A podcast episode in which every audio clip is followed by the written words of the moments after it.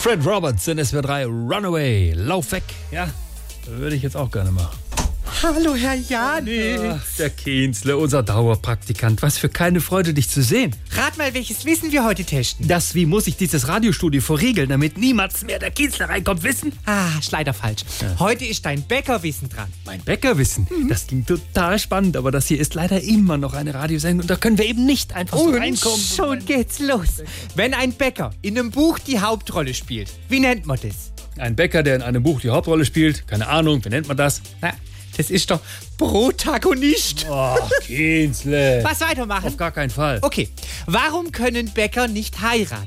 Wir wissen es wohl nicht.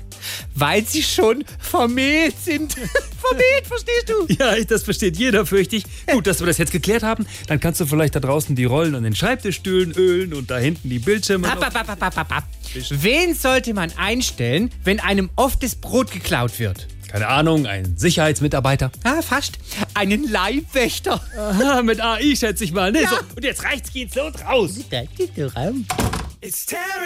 Was ist denn jetzt noch? noch eine Frage. Nein. Womit stellt der Bäcker sicher, dass seine Croissants die richtige einheitliche Größe haben? Wie bitte was? Womit ein Bäcker sicherstellt, dass seine Croissants die richtige einheitliche Größe haben?